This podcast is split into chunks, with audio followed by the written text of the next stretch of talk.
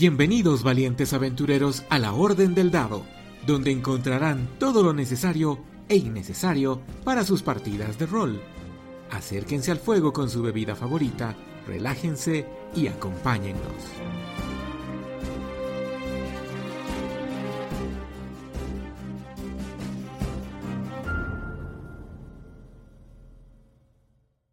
El prisionero Vistani que han capturado es el último de los atacantes que los emboscaron en el camino. Saben que son esbirros del conde Strad Bonsarovich, el maligno vampiro que ha venido a destruir y gobierna con puño de hierro la tierra de Barovia. Tratan de extraer del prisionero alguna información sobre su siniestro amo, pero sus amenazas son inútiles. ¿Lo torturan para tratar de hacerlo hablar? El legal bueno, de ninguna manera. No nos convertiremos en monstruos para eliminar a otro monstruo. La luz de Latander nos guiará por el camino correcto para destruir a ese tirano, y ese camino no puede ser truncado por la tortura. El neutral bueno. Estos son tiempos desesperados y quizás necesitemos medidas desesperadas. Sin embargo, desapruebo mucho el infligir sufrimiento y dolor sobre otro humano. Digo que lo mantengamos como prisionero por ahora y ya veremos más adelante. El caótico bueno. Normalmente me opondría, pero después de que Strad mandó asesinar a todos esos inocentes en la iglesia, no podemos darnos el lujo de que eso vuelva a pasar. ¿Quién sabe cuántos inocentes más sufrirán? Yo voto a favor de hacerlo, muy a pesar de mis propias convicciones. El neutral legal. Por mucho que odiemos a Strad, no es lo correcto. Debemos llevar a este individuo a algún pueblo donde sea procesado debidamente. La única forma de devolver la paz a este mundo es restaurando la ley y el orden. El neutral absoluto. Mm, como quiera la mayoría, finalmente la ley de la selva es la ley del más fuerte. El neutral caótico. Sí, pienso que es necesario. No veo por qué no. El legal maligno. ¿Me ayudaría? Digo, ¿nos ayudaría esto realmente? No estaríamos desatando la ira de Estrada, o aún peor si lo torturamos. Estoy a favor, pero debemos de todas maneras matarlo luego para que no nos traicione. El neutral maligno. Meh. Ya matamos a sus demás compañeros. No me importa realmente. Mi sed de sangre ya ha sido saciada. Hagan lo que quieran ustedes. Aunque, pensando lo mejor, una víctima más nunca está de más. Pásenme mi cuchillo. El caótico maligno.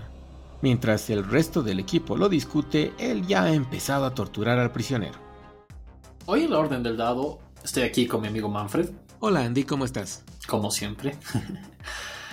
Y hoy nuestro tema eh, trata del alineamiento, que como dato curioso ha generado uno de los memes más populares surgidos de D&D, que son eh, justamente las cartillas de alineamiento. Son esas matrices de 3x3 que pueden ver en todo lado por el internet, donde se colocan populares personajes de la cultura pop encasillándolos a cada uno en uno de los nueve alineamientos de D&D. Legal bueno, bueno neutral, bueno caótico, neutral legal, neutral absoluto, neutral caótico, legal maligno, neutral maligno o caótico maligno. De seguro vieron alguna de estas matrices con sus personajes favoritos, ya que los ponen en Star Wars, los ponen con El Señor de los Anillos, los ponen con cualquier tipo de personajes de la cultura popular. Empezando con el legal bueno, podemos definir a un personaje que actúa de una manera, digámoslo así, honorable, que busca siempre la compasión.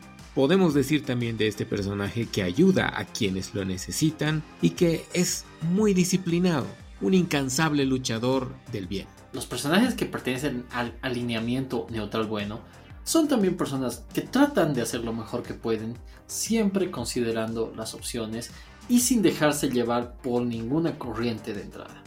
Siempre están en el delicado balance entre el caos y la ley decidiendo cuál es el mejor camino eventualmente.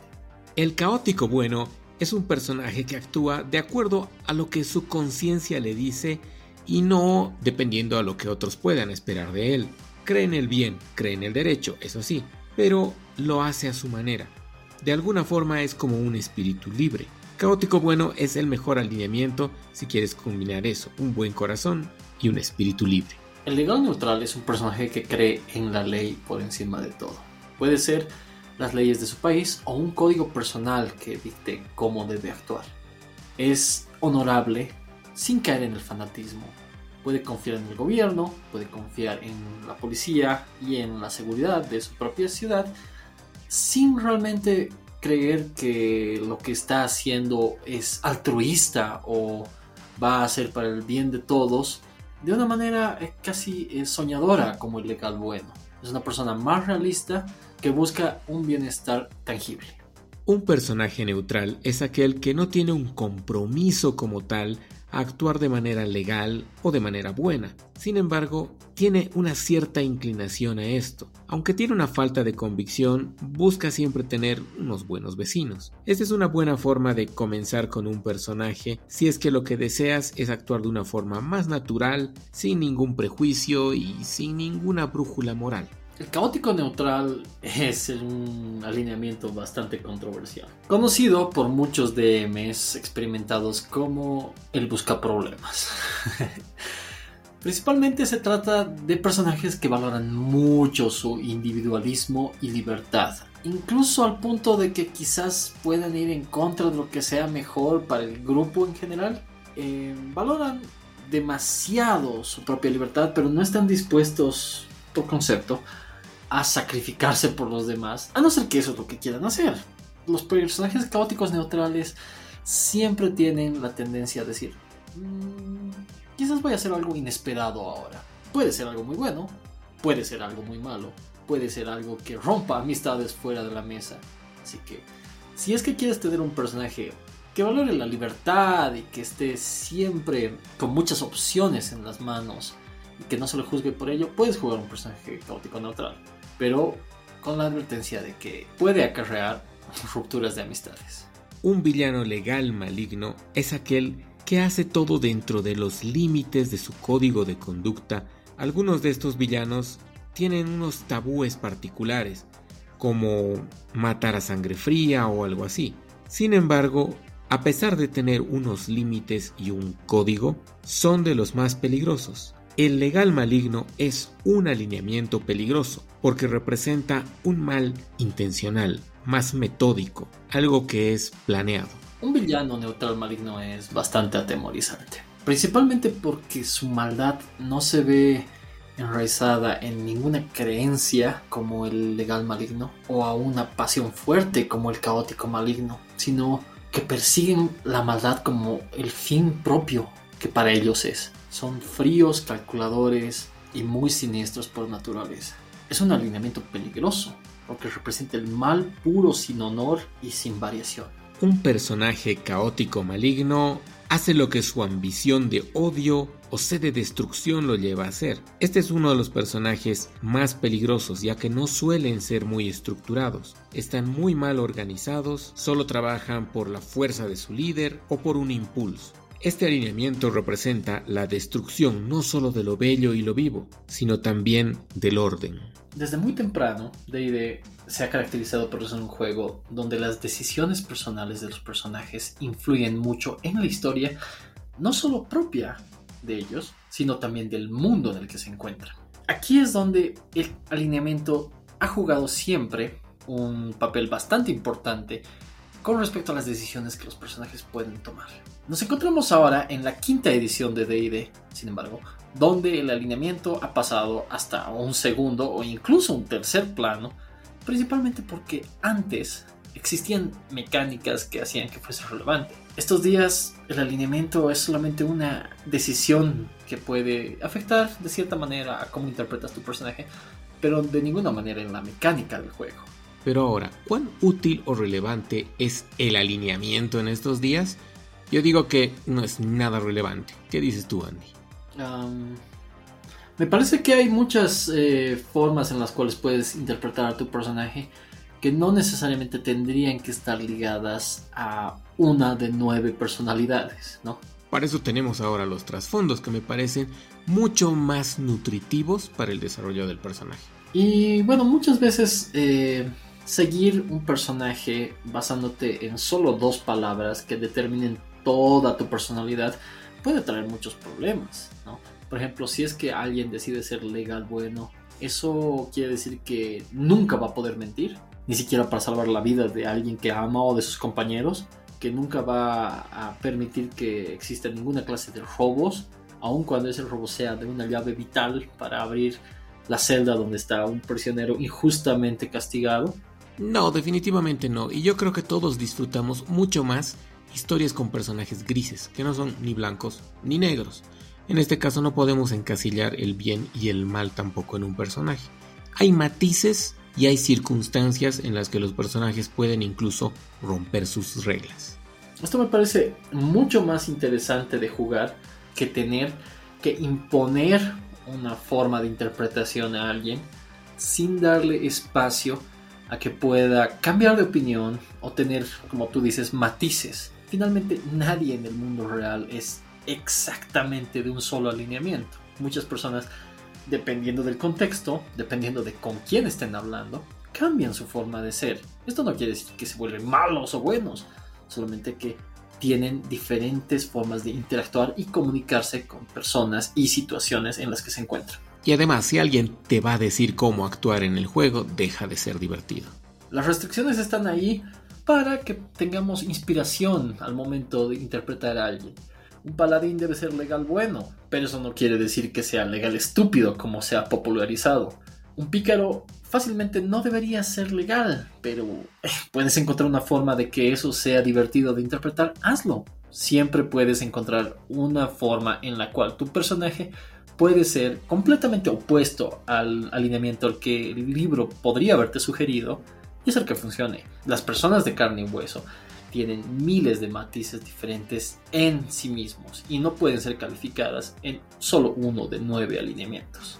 Pasando a las criaturas del juego, las criaturas sin alineamiento de DD, en la quinta edición al menos, podrían ser los animales, los constructos y los elementales. Creo que no hay otro, ¿verdad Andy? No, son criaturas que responden por instinto más que por alguna creencia o por algún código. Sin embargo, también tenemos criaturas muy relacionadas con el alineamiento. Obviamente, ángeles, demonios, diablos, otros celestiales, algunas hadas, casi todos los dragones. Incluso tenemos planos enteros que obedecen a un alineamiento. Y obviamente dioses. Sin embargo, a pesar de las muchas criaturas que dependen del alineamiento, la quinta edición de DD no tiene reglas tan estrictas como en anteriores ediciones con respecto a esta forma de jugar el juego. En DD, en anteriores ediciones, existían muchos, por ejemplo, hechizos que funcionaban específicamente en criaturas de algunos planos malignos o que tenían inertemente esa clasificación de malignos, caóticos, legales, buenos. Ahora, en la quinta edición, sin embargo, esto se ha eliminado totalmente. Quizás para simplificar el sistema, pero quizás también para denotar que estos conceptos, por muy universales que sean, no necesariamente son absolutos cuando se trata del libre albedrío. Ok Andy, acabas de hablar de un sistema. ¿Eso quiere decir que podemos cambiar el alineamiento? ¿Hay algún sistema, alguna regla? Uh, escrita no. Es muy interesante cómo puedes empezar con un personaje de un alineamiento y a medida de que la historia vaya progresando y tu interpretación de paso a eso, quizás cambies de alineamiento, quizás te vuelvas bueno, quizás te vuelvas maligno, quizás aprendas a valorar más tu libertad. Todo eso está en el juego. Sin embargo, no hay una regla para eso, lo cual es rarísimo. No, y me parece mucho más dinámico, mucho más natural, mucho más orgánico que tu personaje pueda cambiar simplemente su alineamiento, incluso bruscamente, por algún evento que haya pasado en la historia que haga que cambie completamente su brújula moral, que quiera de pronto hacer algo que era totalmente opuesto a sus creencias porque algo lo sacudió, porque algo lo traumó fuertemente o porque simplemente cree que ese no era el camino. En mi parecer, esos momentos en el juego son los más poderosos.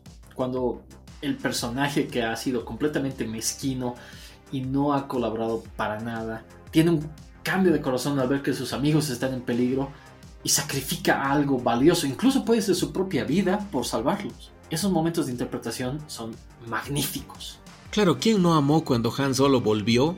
Cuando todo el mundo pensaba que ya no iba a volver a ayudar a los rebeldes. O también un momento terrible es cuando Frodo decide quedarse con el anillo porque lo ha corrompido completamente. Pero su alineamiento es bueno, o sea que tiene que lanzar el anillo. Bueno, Gollum se lo come.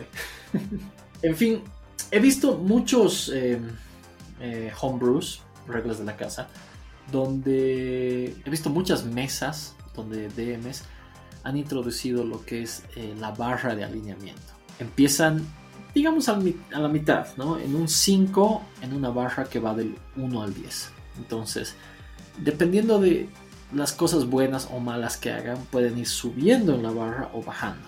Y esto es interesante, este es un sistema interesante porque cuando llegas a 1 o a 0, tu personaje se vuelve completamente aberrante y tienes que entregarle tu hoja al DM. Yo vi algo parecido en Warhammer, con puntos de corrupción. Tiene un poco de sentido porque de alguna forma terminas sucumbiendo y convirtiéndote en un engendro. Pero no vi esto en DD. No, eh, no está esta clase de regla incorporada en la, ninguna edición realmente que yo haya visto últimamente.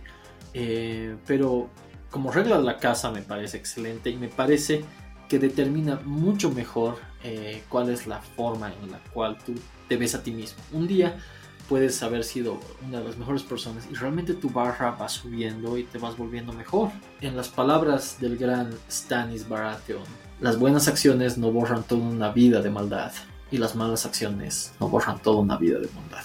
Sabias palabras del rey. Ese sí es un título controversial. Espero que los fans de Danny Targaryen no nos caigan. Bueno, vámonos con las consecuencias y hablando de que alguien nos caiga. ¿Debería haber alguna consecuencia por el cambio de alineamiento? Yo honestamente creo que deberían haber recompensas, teniendo en cuenta que estos cambios de alineamiento van a enriquecer a la historia, pero sí deberían haber algunas consecuencias negativas si es que lo hacen de una manera quizás hasta para perjudicar al equipo. Em, las consecuencias en mi libro siempre deben darse en juego. Y creo que dos de los eh, receptores más grandes de estas consecuencias siempre van a ser las dos clases que están mucho más ligadas al alineamiento que las otras, ¿no? Como son los clérigos y los paladines. Sobre todo si es que están eh, dedicados a una deidad y deciden actuar contra de los deseos de esa deidad o con la interpretación que tienen de esa deidad. Mm. Eso es interesante porque en un juego como D&D donde los dioses eh, están tan en contacto con sus devotos, sobre todo con los personajes que han decidido hacerse devotos de estos dioses, puede acarrear consecuencias interpretativas y mecánicas. ¿Qué pasa si es que un clérigo se ha corrompido tanto y se ha salido tanto de la luz de su dios que de repente ya no puede hacer hechizos. Bueno, suena interesante, suena incluso como una quest para poder recuperar su fe o cambiar incluso de, deidad. Definitivamente. A mí me parece que hay innumerables oportunidades narrativas ahí que deberían ser aprovechadas porque el juego mismo nos está dando esta herramienta que no es muy utilizada últimamente. Como dijimos, el alineamiento ya no es tan importante, pero puede ser. Bueno, Andy, ¿qué tal si hablamos de personajes malignos? ¿Vos dejas que haya personajes malignos en tus narraciones? Siempre estoy tentado a que haya alguno, pero creo que son más para NPJs. Como habíamos dicho al principio del programa, ¿no? Eh, estábamos hablando de los alineamientos y los últimos tres los identificamos como villanos, no como personajes. ¿Por qué? Principalmente porque es mucho más fácil tener un grupo donde todos tienen un objetivo común sin que haya alguien que esté saboteando los planes del grupo, ¿verdad? Definitivamente es algo que no va con la dinámica del grupo y tienden a justificarse con la frase de es lo que mi personaje haría. A eso me refería un poco también, aunque no es maligno, con el caótico neutral. Que su descripción es básicamente el alma libre. ¿no? Y que eso a veces les da a muchas personas la idea de que tienen un comodín para comportarse como cretinos y no es cierto. Claro, incluso Alma Libre de alguna forma en sus cabecitas empieza a hacer girar un engrane que dice hacer lo opuesto que hace mi grupo. Em, estés interpretando un caótico neutral o si es que tu DM te deja ser alguno de los tres villanos del juego, siempre tienes que tener en cuenta que este es un juego eh, cooperativo, ¿verdad? Y que muy al margen de qué es lo que tu personaje haría, no solamente porque te hayas escogido un personaje caótico o maligno, quiere decir que la primera noche donde estén todos durmiendo vas a cortarles la garganta y te vas a llevar el oro. Me parece una idea súper aburrida, poco interesante y definitivamente si alguien quiere hacer eso no debería estar en el grupo. Ahora, jugar una partida de solo villanos también puede ser divertido, si es que eso es lo que quieren hacer todos. La idea es que tengan un objetivo en común. Y finalmente la idea es que todos se diviertan, no que solo uno trate de hacer lo que le dé la gana y se escude tras la muy débil excusa de es lo que mi personaje haría. Ahora, esto un poco más por la tarea del DM, ¿cómo interpretaríamos los monstruos? Ah, eso es un tema difícil. Personalmente, me gusta que en mi juego de fantasía, que no es la realidad, porque la realidad es muy diferente, muy compleja, las cosas sean sencillas y fáciles de discernir. Por ejemplo, eh, hablemos de, no sé, orcos, por ejemplo. Gracias a Warcraft, muchas personas le han agarrado un cariño especial a la raza de orcos y lo ven como esta eh, raza chamanística, sabia, que está en contacto con la naturaleza. Y yo digo, no, son orcos, los orcos son malos.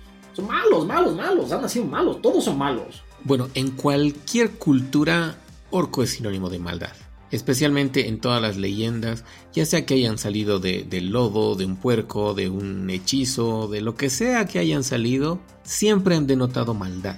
Y yo personalmente no tengo ningún problema en que una raza ficticia sea absolutamente mala. Ahora bien, si eso no es lo que vos quieres, tienes todo el derecho de poner en tu campaña una raza con una complejidad cultural única. No es que sean malos, son diferentes puedes utilizar el DD, tu mesa de rol, para inculcar sensitividad racial. Eso no tiene nada de malo. Me parece que si es que quieres jugar así, es maravilloso. Para otras personas que solamente quieren desestresarse y agarrar sus armas y cargar contra lo que se supone que tienen que cargar, bienvenidos, también tienen todo el derecho de hacerlo. Y bueno, Andy, lastimosamente ahora estamos en una sociedad extremadamente sensible el cual me comentó que dejó de jugar DD precisamente porque estaba jugando con un grupo que tenía problemas con que su elfo trate de una manera algo extraña a los orcos. Me explico un poco. Estaba tratándolos de una manera despreciable. Estaba haciéndolos sentir como una raza inferior. Ellos pensaron que era algo personal tal vez y dejaron simplemente el juego. Me parece que esa clase de roces pueden evitarse mucho cuando se tiene una sesión cero, ¿no? Saber con quién estás jugando, qué clase de, argumentos eh, van a salir al momento de jugar y qué clase de sensibilidades se pueden herir. Yo siempre lo voy a decir, no es que alguien esté jugando el juego mal, solamente que hay personas que no deberían jugar con ciertas otras personas. Como en todo, siempre pienso que se debe alentar la complejidad en el juego para que este sea mucho más divertido y mucho más profundo.